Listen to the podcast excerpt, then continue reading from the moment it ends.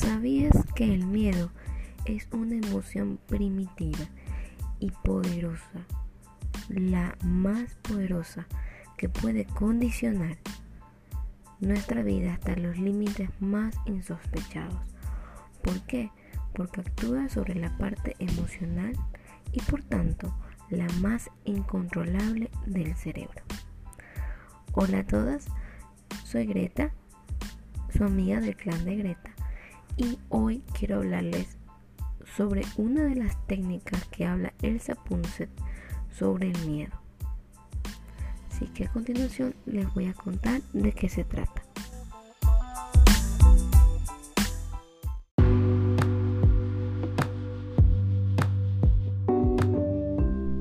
El miedo es una emoción imprescindible. La necesitamos para mantenernos con vida, para evitar los peligros. Es por eso es algo primitivo. Nuestro cerebro que está programado para sobrevivir muchas veces tiende a ver peligros y amenazas donde no las hay.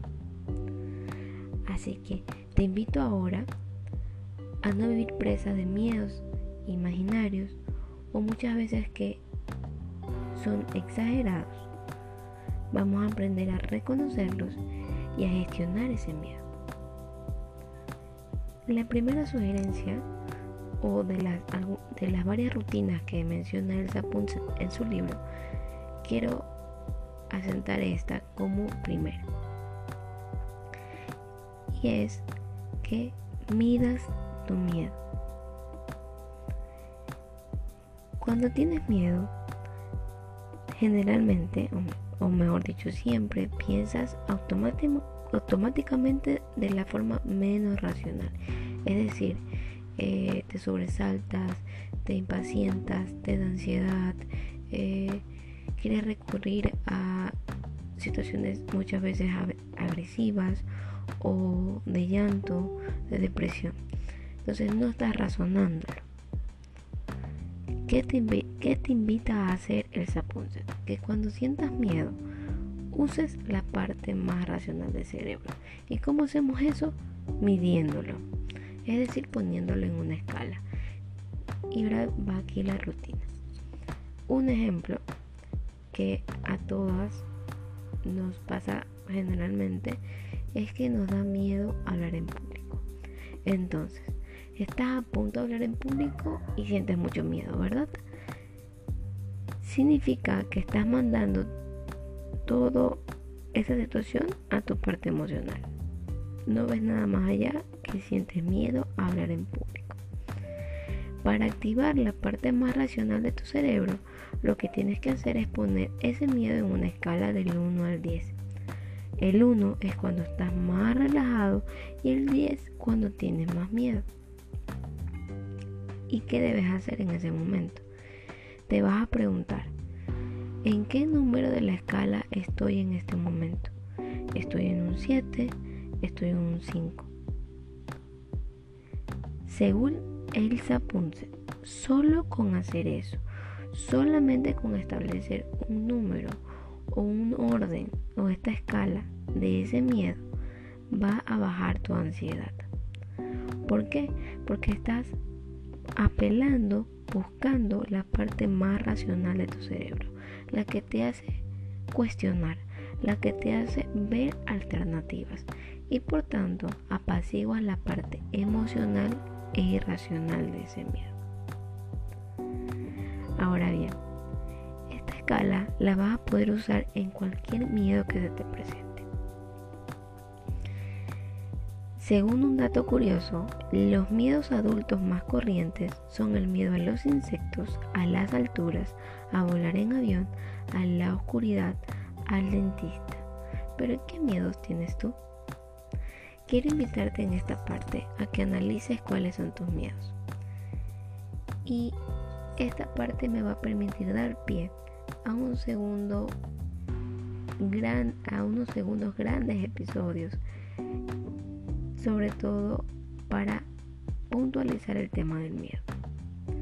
Yo te he contado anteriormente que me encargo de temas de finanzas, de temas de números.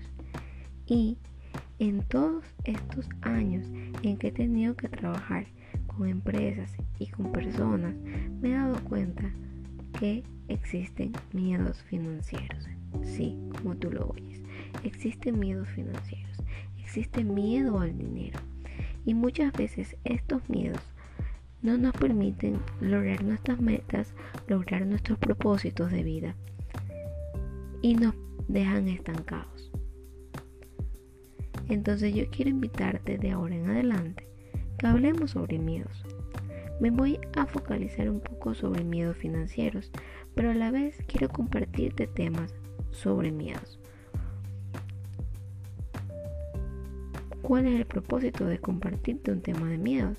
Es que los conozcas, los veas a la cara, o en este caso que estamos en el podcast, escuches sobre ellos, sepas que existen y sepas que muchas personas hemos sufrido de ellos y que los estamos venciendo poco a poco. Y ese es el propósito, como dice el Sapunset, hacerlo racional, no emocional, que nos permitan comparar las situaciones y ver cuál es la mejor en nuestra vida financiera y nuestra vida personal. Eso es todo en este episodio. Espero que te haya gustado. Espero que practiques la escala. Te cuento que yo ya la practiqué. Y justamente yo tengo un miedo terrible a los ascensores. Y generalmente uso esta escala cuando, voy acompañada porque ya sé que estoy con alguien y me hace sentir un poco más tranquila. Y cuando estoy sola, no me importa lo que piense el resto que esté alrededor eh, o que yo sienta que esté alrededor porque estoy solita en el ascensor Entro al ascensor con los ojos cerrados y comienzo a pensar en qué estado me encuentro.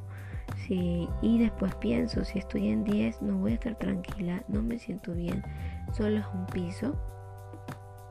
Y eso baja un poco la revolución de estar encerrado y en el ascensor. Así que te invito a que la pruebes y que cualquier miedo que tengas lo hagas lo más racional posible. Racionalízalo, piensa, usa esa parte tan importante de tu cerebro y quita esa emoción que no te deja avanzar. Quiero hacer hincapié en algo. Muchas veces los miedos se vuelven fobias. Las fobias van mucho, mucho más allá porque se vuelven una enfermedad. Entonces cuando sientas que tu miedo trasciende otro nivel, que la escala o cualquier otro método o herramienta o mecanismo para bajar la emoción del miedo no te está funcionando, entonces eh, tienes que buscar ayuda. ¿Cómo identificas o diferencias un miedo de una fobia? Pues bien, si por ejemplo tú crees que tienes miedo a las alturas y a lo mejor Haciendo la escala te tranquilizas un poco y puedes llegar al piso más alto de un edificio. Pero si queriendo conseguir un trabajo, el trabajo de tus sueños quizás, es, y ese trabajo de tus sueños está en el edificio más alto del edificio, y tú lo rechazas porque te da miedo subir las escaleras o el ascensor todos los días, ya eso es una fobia. Pero como siempre te digo, todo tiene solución. Y la fobia con ayuda médica muchas veces y muchas personas la logran superar. Entonces, primero diferencia cuál peso tiene una situación de temor en tu vida. Y como yo sé que la vas a poder solucionar, vamos adelante para irla quitando poco a poco. Y de, y de ahora en adelante, en nuestros siguientes post, podcast, vamos a hablar sobre los miedos financieros, que son tan vitales en la, en la vida de una mujer, porque nosotros nos volvemos las economistas, y cuando economistas de nuestro hogar, economistas de nuestras propias finanzas y, y de nuestros padres algunas veces, y en muchas ocasiones somos la primera escuela, por no decir siempre, seremos la primera escuela financiera para nuestros hijos. Entonces es importante tomar acción ahora y conocer qué miedos nos aquejan y irlos venciendo poco a poco. Eso es todo en el episodio de hoy. Espero que te haya gustado. Me encantaría conocerte, me encantaría saber de ti.